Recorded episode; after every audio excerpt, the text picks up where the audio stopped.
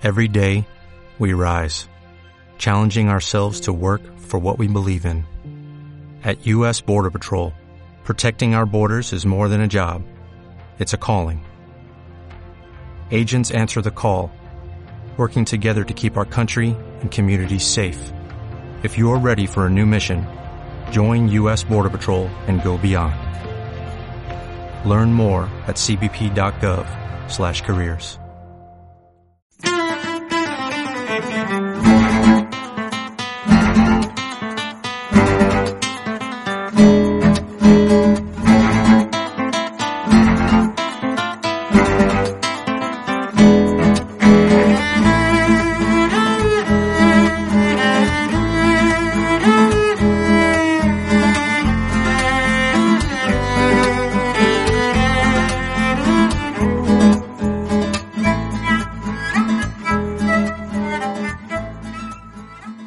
¿Qué tal? Saludos, bienvenidos a un nuevo Tecnocincuentones.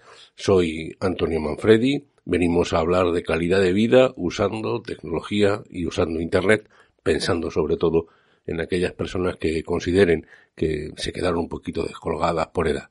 Nada más lejos de la realidad. Vamos a hablar de temas interesantes y hoy relacionados con la actualidad, con la guerra de Ucrania. Vamos a hablar de cómo están utilizando el teléfono móvil las personas que allí viven asediadas por la guerra.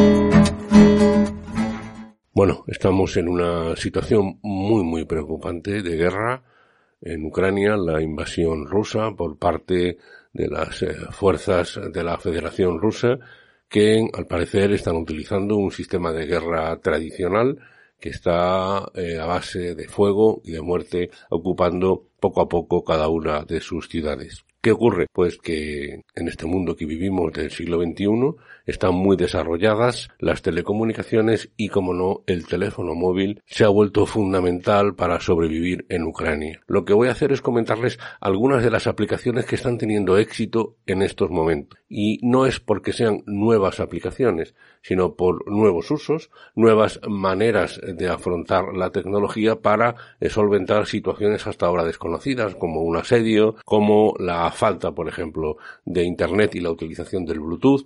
Hablaremos de todo eso ahora. A mí me parece ciertamente interesante abordarlo porque siempre desde esa filosofía que yo he mantenido siempre de que las aplicaciones en muchas ocasiones hacen mucho más o mucho menos a veces también de lo que su desarrollador, de lo que su inventor planteó. Poco a poco los usuarios van descubriendo nuevos usos. Así que vamos a hablar de estas aplicaciones móviles. En primer lugar, la reina. La reina es Telegram.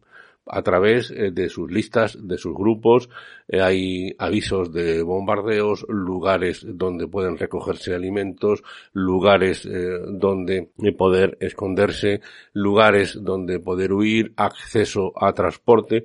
Todo esto se está comunicando por Telegram. Les digo a ustedes, quizá alguien esté pensando que cómo se hace así si Telegram es una aplicación rusa. No, Telegram rompió sus relaciones precisamente con Rusia, sigue siendo muy útil y con usos que ya conocemos aquí en muchos otros países del mundo. Yo soy muy, muy habitual un usuario muy habitual de Telegram, pero en este caso, digamos que la emergencia, la necesidad de temas concretos, ya digo, pues eh, refugios, avisos de bombardeos, llegada de tropas, fotografías de familiares desaparecidos en su búsqueda, su uso es muy intenso.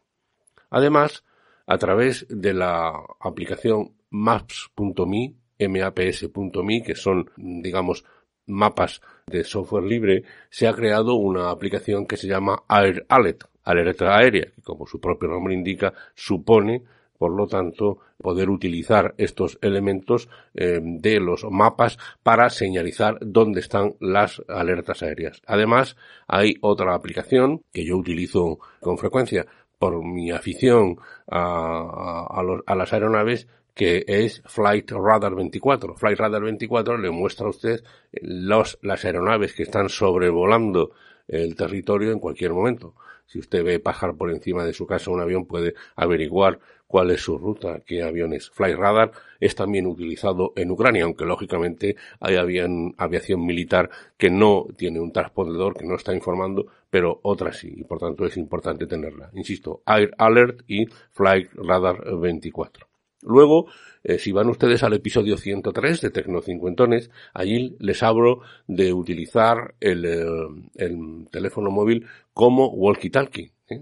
Hay una aplicación que se llama Celo, escrito Cello, con Z y que realmente está siendo muy útil para algunos usuarios, sobre todo por su efectividad, por su rapidez. Das el botón, das el mensaje y este. Luego otra aplicación estrella, y lo van a entender enseguida, porque es eh, una mensajería por Bluetooth. Es decir, se va a Internet, no tenemos comunicación porque puede haber sido afectado en un ataque la torre de comunicación, por lo tanto nos quedamos en Internet y podemos establecer una aplicación de mensajería por Bluetooth. Todos los dispositivos móviles vienen ya con, con Bluetooth, es decir, sin red móvil. La aplicación se llama Blitzfly.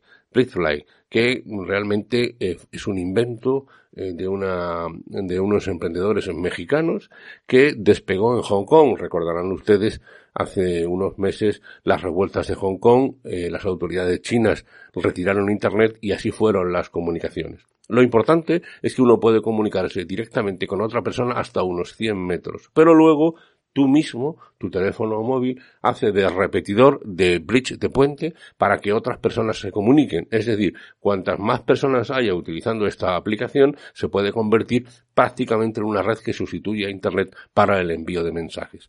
Yo me dirijo a de A a B, pero puede que B esté a 500 metros, pero haya otros usuarios utilizando esta aplicación, Bridgefly, en medio y ellos hacen de puente como yo hago de puente para otros. Está siendo muy utilizada, insisto, porque no requiere internet, es mensajería por Bluetooth. Luego, eh, las aplicaciones eh, como WhatsApp o Telegram, pues eh, hay otras como Signal, Signal, que estuvo muy de moda hace unos meses, es una aplicación más segura, cifrada, y después hay otra, es una aplicación suiza que cuesta 3,99 euros, casi 4 euros de una vez, pero que es de origen suizo y está totalmente codificada, que se llama Cerema se está utilizando eh, también mucho por personas que eh, pagan esta aplicación y tienen entre ellos eh, comunicaciones cifradas que no se pueden romper ni por lo tanto espiar. Por supuesto también se está utilizando mucho Twitter de forma abierta para denuncias, fotos, poner de manifiesto dónde se están produciendo ataques, etcétera.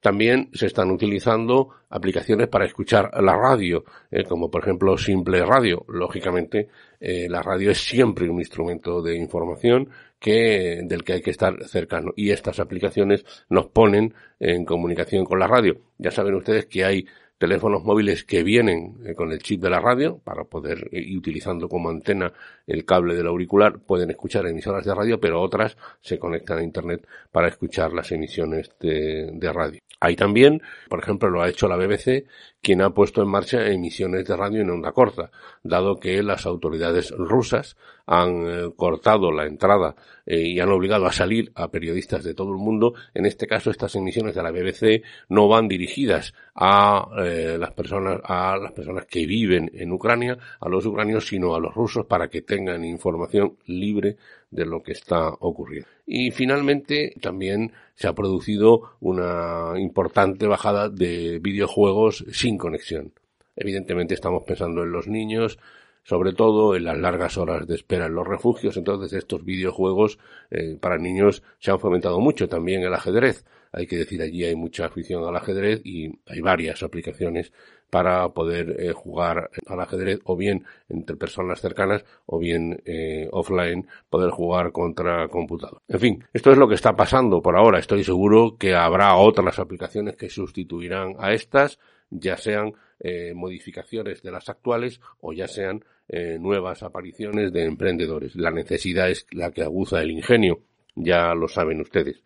Estamos en un siglo XXI avanzado, 2022, donde eh, sorprende ver que los rusos están utilizando tácticas de guerra que tienen más de un siglo. Vamos a ver qué pasa, ¿no? Hay quien está esperando lo que se llama el inicio de la Tercera Guerra Mundial, lo que sería el Cyber Pearl Harbor, ¿no? Recordando el ataque japonés a la bahía de Pearl Harbor en diciembre del 41 que obligó o que llevó a la entrada de los Estados Unidos en la Segunda Guerra Mundial. Todavía no ha llegado ese Pearl Harbor, hay dudas de saber por qué, porque los rusos tienen esta actitud, digamos, eh, conservadora.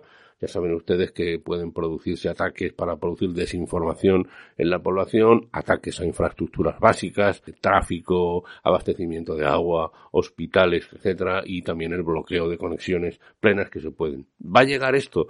Pues no lo sabemos, hay que estar atentos. Por ahora, los ucranianos, para sobrevivir, para ellos toda mi solidaridad en estos momentos. Eh, es terrible que en avanzado el siglo XXI estemos viviendo situaciones y veamos imágenes como las que estamos viendo, pues insisto, ellos están utilizando sus medios técnicos, sus móviles, consiguiendo avanzar, consiguiendo obtener eh, beneficios de la tecnología, que es lo importante.